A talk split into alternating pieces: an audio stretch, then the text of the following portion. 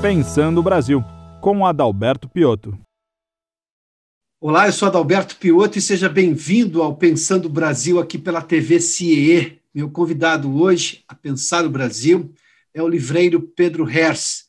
Pedro, seja bem-vindo ao Pensando o Brasil. Muito obrigado, Piotr. Boa tarde para você. É prazer estar aí com você. Pedro, eu tenho uma infinidade de assuntos para tratar contigo, mas eu vou começar Oba. talvez pela frase que mais se ouve nas escolas brasileiras. Eu posso dizer que eu ouvi isso durante a minha vida inteira, que o brasileiro lê pouco. Essa frase depois foi alterada ou aumentada para o brasileiro lê pouco e mal.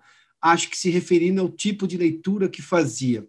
Você que tem uma vida dedicada ao ramo de livraria, aos livros, você acha que os brasileiros realmente leem pouco? Nós, brasileiros, lemos pouco, na média?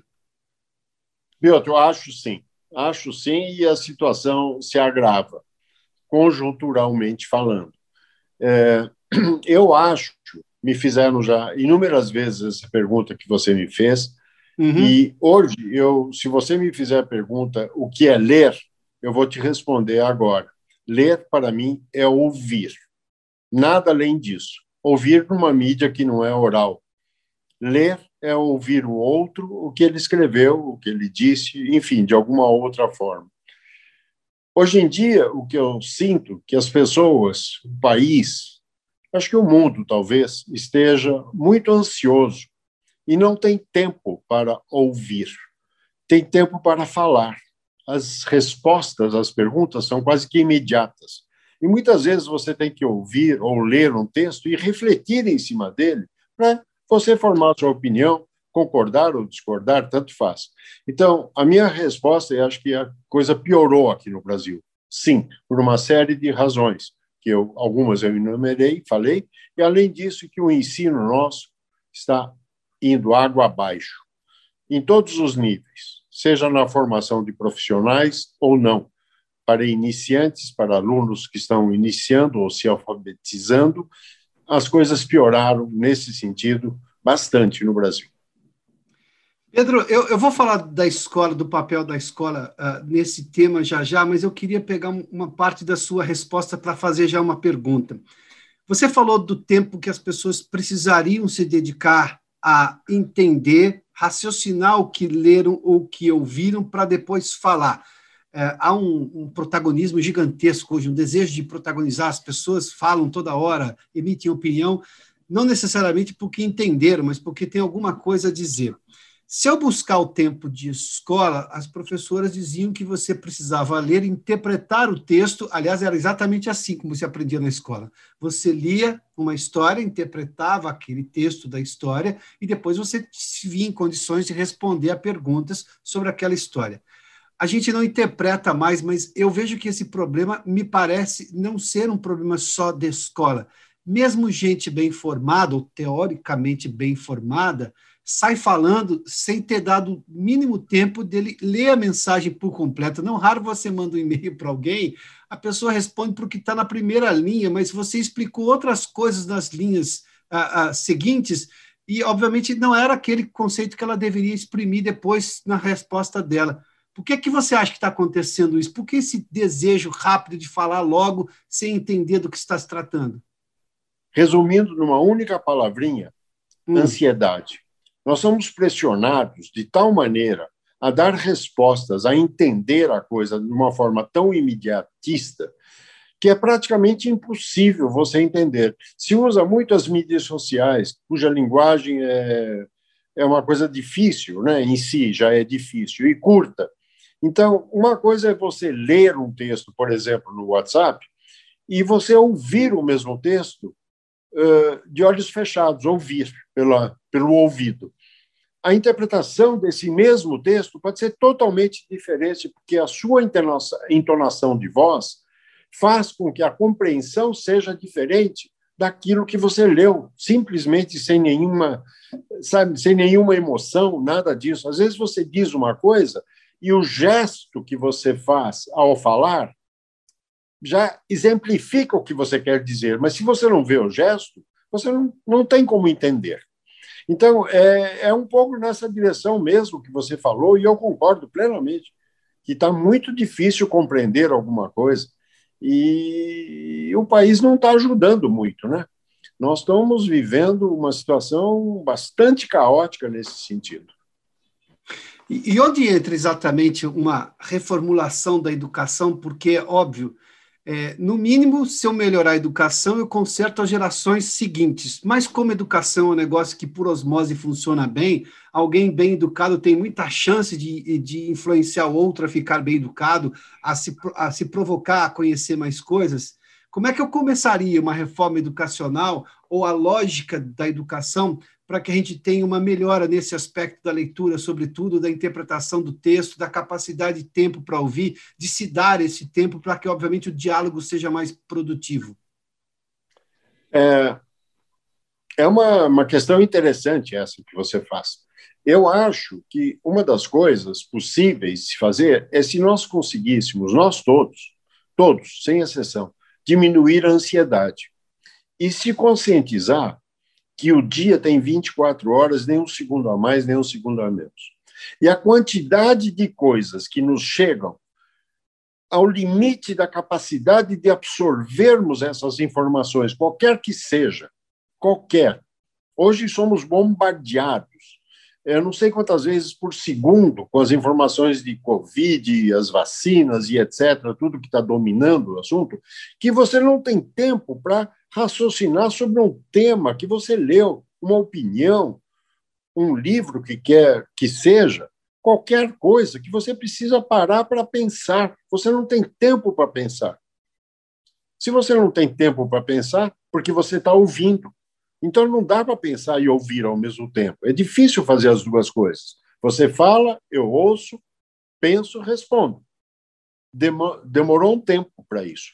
E a ansiedade está tão grande, não só no Brasil, aqui está bastante grande, faz com que o resultado seja isso que nós estamos vendo aí, infelizmente. Sabe que eu não tenho nem a pretensão de chegar naquilo que o Domênico Di Masi, o sociólogo italiano, chama de ócio criativo. Mas é, é essa ansiedade está cortando esse mínimo tempo que você está dizendo de percepção do que é aquele tema, de chegar a uma conclusão antes de emitir uma opinião, é isso? Exato. Exato. Você é forçado a, a, a opinar sobre algo que você sequer entendeu direito. A informação nem sequer chegou para dentro de você, para você processá-la. O que você acha? Você gostou? Não. Você tem o direito de gostar ou desgostar. Não se trata mais de uma opinião, sim, mas você precisa entender. E as pessoas não têm tempo para entender. E aí é um problema muito sério, um problema de saúde pública, na minha opinião. Pedro, você está citando uma coisa que me faz me lembrar de uma história uh, do começo deste século. Eu acho que lá por 2004, 2005, eu fui convidado pela Fundação Dom Cabral, uh, lá em Belo Horizonte, a mediar um evento. O Silvio Meira, cientista, inclusive, estava nesse, nesse debate, e ele fez questão de dizer ali, e aquilo provocou, eu percebi na maioria, um desejo de fazer igual, que os japoneses tinham um código deles de conduta de que um e-mail não poderia esperar um X tempo para ser respondido. E era um tempo curto. É, jamais esperar um dia para ser respondido. Isso era de forma generalizada. Você não acha que, em algum momento, o que foi vendido como um avanço humano nas comunicações, hoje é este problema que você relata como uma ansiedade de querer fazer tudo rapidamente, sem que necessariamente isso nos traga resultado?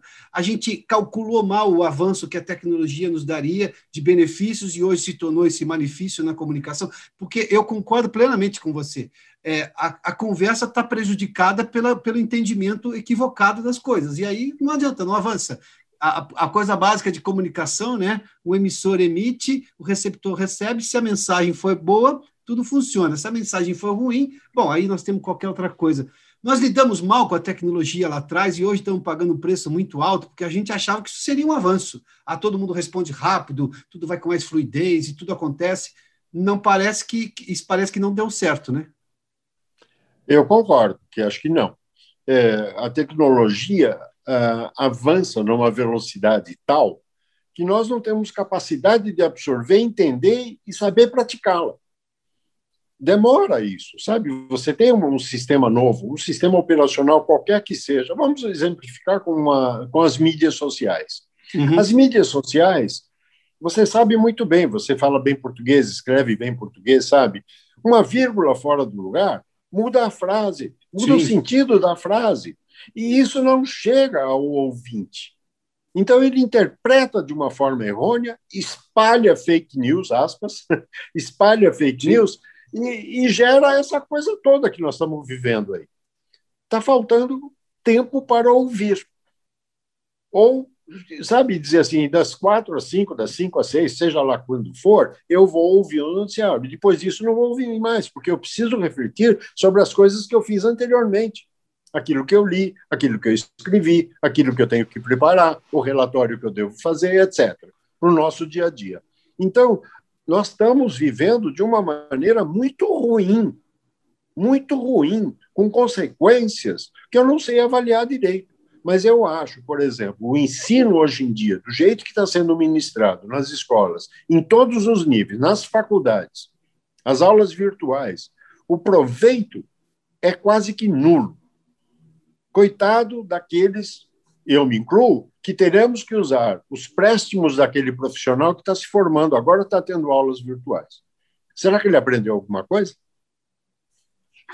Esse, esse é um drama que a, a, a, gente vai ter que experimentar. Agora, que é bem complicado imaginar que um profissional formado virtualmente, tudo bem, compreendemos, foi uma necessidade do momento, ninguém podia lidar com aquilo, é compreensível, mas do ponto de vista de como é que vai ser a qualidade desse profissional. Agora, Pedro, tem um detalhe: antes da pandemia, uh, eu, posso lhe dizer em termos econômicos, eu até como jornalista de economia, eu demonstrei várias vezes estudos, mostrei várias vezes estudos de setores que tinham problema para contratar profissional qualificado. É, o país que tinha um desemprego alto tinha ofertas de vagas que não eram preenchidas porque nós tínhamos problema de, de, de, de profissionais realmente competentes para atender aquilo. Ou seja, a pandemia só vai piorar uma coisa que já vinha ruim, então. Com certeza, com toda certeza, eu não tenho dúvida nenhuma quanto a isso. Veja o retrocesso que o Brasil vive. O Brasil caminhou no sentido inverso, foi para trás, na minha opinião. Você imagina, agora estão tentando aprovar o voto impresso novamente, manual, cédula. Eu acho isso um retrocesso. Eu acho que a maneira eletrônica de se votar é segura. Se ela é o ideal ou não é outra história, mas ela é extremamente segura. O voto em papel vai trazer o quê? Possibilidade a fraude novamente. Então, damos uma marcha ré. Damos Mesmo que esse voto. Porque, vamos entrar nesse tema, porque os defensores do voto impresso, é, eles não querem uma volta ao voto impresso, eles querem que o voto continue eletrônico, mas que você, aquele voto que você faz, cai numa urna em papel e aquilo fica para uma posterior checagem. É, nem nesse formato você acha que é razoável isso ou não? Mas a checagem precisa estar em papel, por que não pode ser eletrônica? Não pode ir para a uhum. nuvem, não pode ser um backup. Nós já fazemos isso normalmente. Você tem um backup daquilo que você faz, você tem a prova. Por que pôr em papel? Por que mudar a mídia? Eu fico desconfiado. O que, que há atrás disso? Eu posso fazer um backup de tudo e posso recorrer isso daqui um mês, dois, três, um ano, qualquer coisa que seja. Então, eu tenho recursos de verificar tecnológicos disponíveis. Então, voltar ao papel, eu acho uma marcha ré. Pedro, vamos entrar num assunto que eu sei que lhe é muito caro, já conversamos sobre isso em outras vezes, mas eu confesso a você que eu sempre me assusto quando as pessoas usam algumas expressões que são muito, são muito foram motivadas muito durante a Segunda Guerra Mundial, e foi a Segunda Guerra Mundial que moldou este mundo que ainda vivemos. Provavelmente teremos transformações, mas ainda vivemos sob a lógica da Segunda Guerra, a divisão que a Segunda Guerra promoveu no mundo. A maior parte ainda resiste. E mas eu me lembro que quando eu estava na escola, o meu professor de história dizia que para você comentar alguns termos que foram muito caros durante a Segunda Guerra, e eu estou falando dos mais graves, como nazismo e fascismo, você precisava estudar muito. Bom, falando desse tempo de leitura que você fez menção, para eu entender tudo isso, eu tive que ler alguns livros e ter aulas muito boas com profissionais muito capacitados. Eu tenho muito apreço pelos meus professores de história além do que eu aprendi em casa, ouvindo do meu pai, que sempre foi um fanático por Segunda Guerra e lia tudo que tinha naquela história. Hoje eu vejo pessoas reproduzindo essas expressões para acusar o outro, que eu tenho a impressão muito clara para não dizer a certeza que ela não tem a menor ideia do que ela está falando e do significado de tudo aquilo, de expressões pesadas como essa. Como é que você vê esse uso indevido, na minha opinião, mas fique à vontade para opinar, em relação a termos que são de gravidade enorme na história da humanidade e que são usadas assim correntemente, reproduzidas nas redes sociais, como se aquilo fosse uma expressão comum, e não é uma expressão comum. Fascismo e nazismo não são expressões comuns, muito pelo contrário, elas têm uma história gigantesca que precisa ser compreendida antes de serem reproduzidas. Mas, enfim, como é que você vê essa história desse uso a rápido de expressões históricas? Eu só vejo as coisas se agravando nessa direção. Eu milito no meio do livro, de alguma forma, mais de 50 anos. Então, é comum, é muito comum eu ver gente na livraria, é, quando ainda era possível frequentá-la, porque hoje nós estamos restritos a horários e todos os problemas decorrentes da, da pandemia, de gente copiando e colando tirando foto de páginas, porque me diziam que estavam escrevendo um livro. E aquilo que eles estavam, estavam copiando e colando. O copy-paste. Não melhorou em nada, não reflete em nada. Copiam e colam, copiam e colam. Isso só se agravou. Se você fizer perguntas elementares, o nazismo surgiu quando e foi até quando? Por exemplo, durante a Segunda Guerra Mundial, Poucos sabem responder. Poucos sabem responder. Aliás, venham mais uh, a, a, tempos mais atuais, mais presentes. Muito poucos jovens, poucos jovens, sabem quem foi Chico Buarque de Holanda. Não sabem quem foi. Chico Buarque já ouvi. O que, que ele fez? Sabe? Parece uma coisa do outro mundo. Impressionante, ou não entendem a letra. Caetano Veloso. Poucos entendem a letra do Caetano Veloso. O que ele quis dizer com aquelas músicas bonitas que ele fez. Bonitas para mim, que entendi e vivi aqui. Eu tenho uma saudade da MPB que você não imagina. Eu tenho. Ah, é? Eu, eu tenho. Eu tenho muita saudade, porque aquilo que eu ouço hoje é, entra aqui sai aqui, sabe? Não, não, não cabe. As, as letras não têm um, um pensamento, não têm uma reflexão, apesar de muitas delas terem sido até políticas, com um cunho muito político, que caberiam e, e, muito bem hoje. E mesmo as que não tinham ah, o lado político, tinham poesia. As que fossem meramente do trato da vida do dia a dia, para usar expressões aqui do mundo do mundo da literatura, que fossem prosaicas, mas elas tinham ali uh, um, um, lirismo, você tinha uma coisa poética, né? Esses dias, ah, olha que coincidência, esses dias eu estava ouvindo uma música do Fagner, é, e você começa a acompanhar a letra, é, é uma letra amorosa, obviamente, mas tem toda uma poesia contida ali, de rimas, bonita, bonita de se ouvir, tem uma história contada naquela música. É, nisso a gente realmente perdeu muito, a gente não tem esse tipo, aliás, perdeu. não temos nem esse tipo de demanda, né, inclusive perdeu-se o conteúdo. Não tem, a gente ouve e não entende o que estão cantando. Você não consegue entender. Para mim, eu defini uma vez, muito tempo atrás, o que é. era música popular. Eu disse, música popular para mim é aquela que eu ouço e saio assobiando. Ouvi e saia assobiando. Me pegou de uma forma hum. É, que eu ouvia e saía não cantando, porque eu não sei, mas eu saía subiando, a melodia ficou de tanto que marcou. Eu tenho certeza que a mesma coisa acontece com você. Ou não, da vou... nossa geração, não, eu sou mais velho, mas. É, e não existe mais isso. Você está falando isso aqui. Tudo, é, isso tudo atinge aquilo que falávamos, sabe? O que sabe de, o conteúdo, o compromisso, as pessoas não têm mais compromisso com nada. Não se não, tem mais compromisso com nada. Você está falando da música, dessa que você, música popular é aquela que você ouvia e saía assoviando, né? Eu, eu, essa música do Fagner, a letra, se não me engano, é assim: queria ser um, um, aquário, queria ser um peixe para em teu líquido aquário mergulhar. Você coloca o verbo no final da frase, isso é lindo demais. A gente aprendeu isso como uma, maravilhoso. um recurso, um recurso é fantástico da língua portuguesa, né? para ter o líquido aquário mergulhar. O verbo vai no final da frase. É, imagina é só. É maravilhoso isso. E eu não entendo uma coisa. Por que, que isso acabou? Pois é. É uma pergunta que eu estou te fazendo. Por que, eu, por que, que isso acabou? Eu não consigo entender muito bem. Não acabou nas pessoas.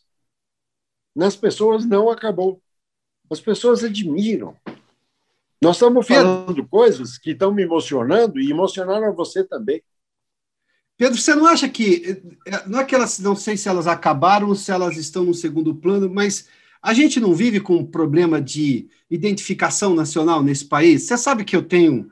Eu me dediquei a estudar esse assunto, fiz um filme para discutir o orgulho de ser brasileiro, e, e aquela, essa sensação de, de pertencimento no Brasil, que eu acho que melhorou, inclusive, por esse aspecto. A gente vai ver o resultado disso daqui a alguns anos, mas é, a, a, pandemia, inclusive, melhorou isso. Incrível, né? Como a gente. Uh, os, os solavancos provocam transformações no seio da sociedade brasileira.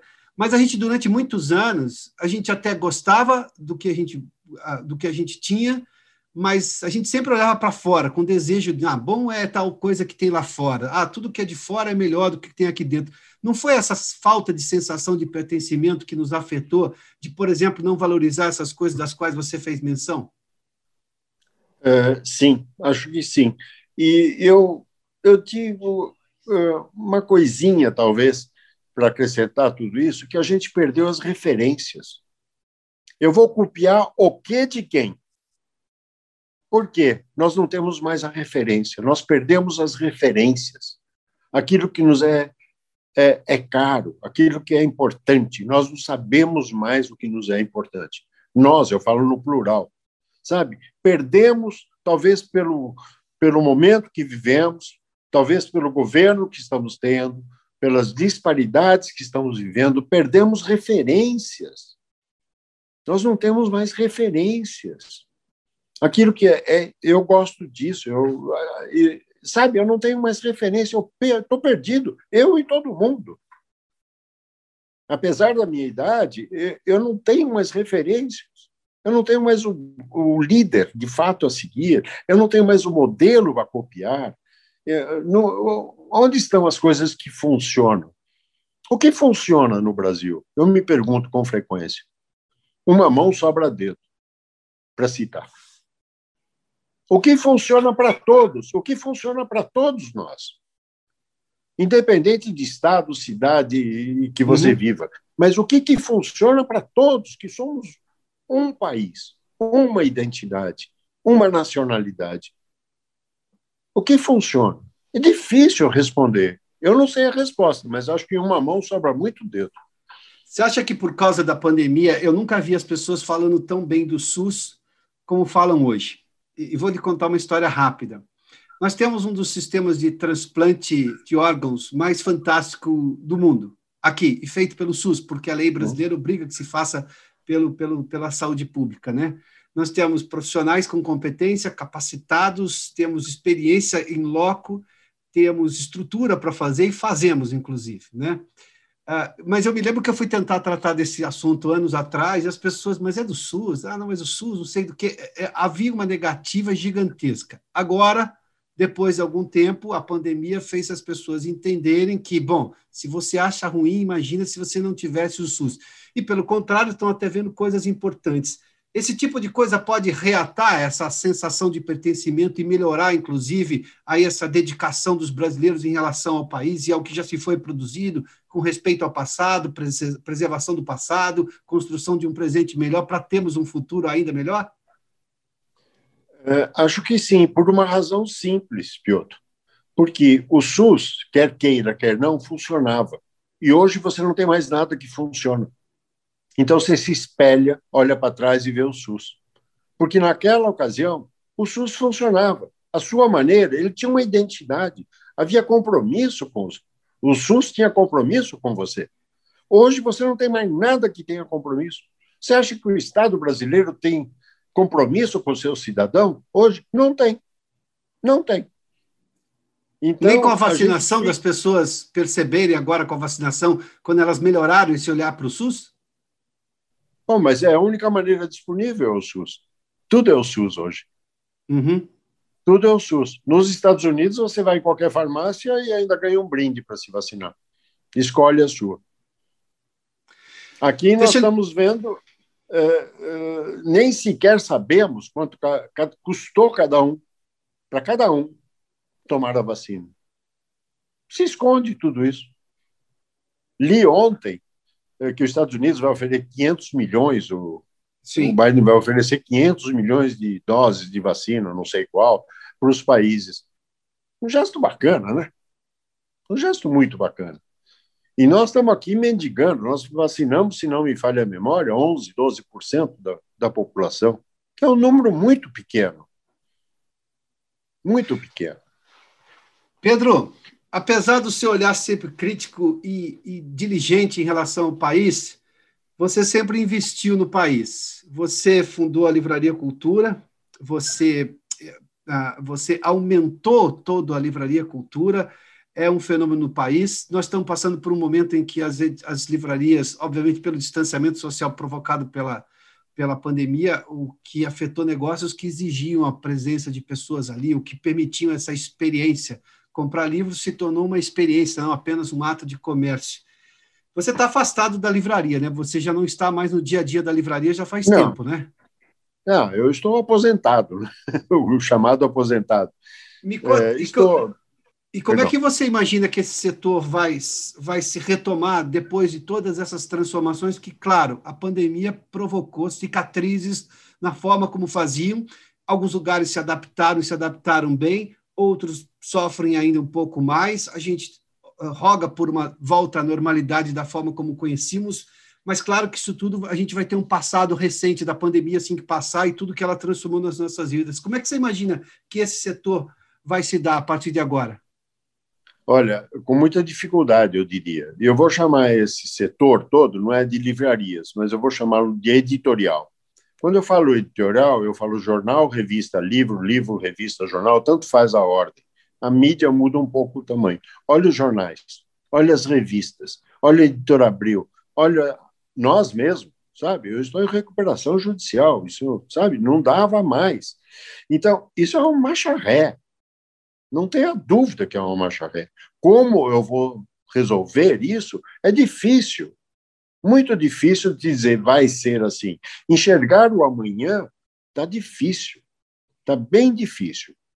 Uma série de coisas podem acontecer. Eu não sei como é que nós vamos fazer leitores novamente, seja de jornal, de revista ou de livro, ou em qualquer ordem dessas.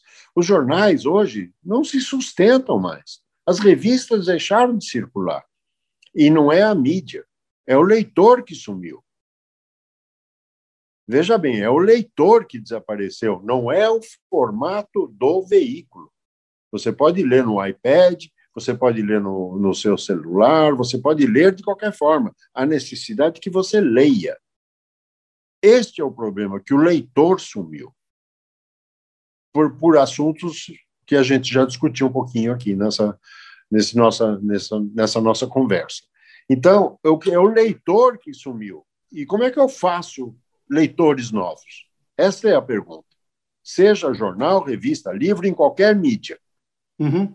Como é que eu faço novos leitores?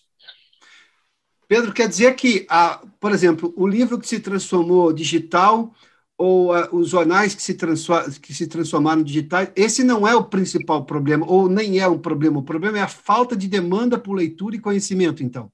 É o leitor aquele consumidor, aquele que quer aquilo, que não importa se está uh, num pedaço de papel, se está no telefone, ou, não importa a mídia. Ele, porque para ler ele tem que ficar calado e ouvindo aquilo que ele está lendo que o outro escreveu. Não se fica mais calado, se fica falando, porque digitar é falar.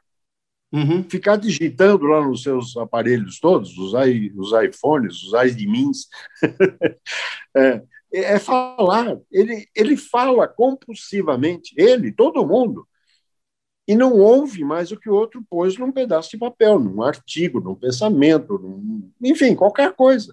Ele precisa ficar calado, confortavelmente instalado e prestando atenção e se concentrando naquilo que está fazendo. Isto é o grande problema. Pedro, Obrigadíssimo pela gentileza da entrevista, pela conversa adorável. Obrigado mesmo, viu? Obrigado pela oportunidade. Eu que agradeço. Um prazer. Obrigado, Pedro. Tudo Até bem. mais. Até. Este programa tem um apoio institucional do CIE.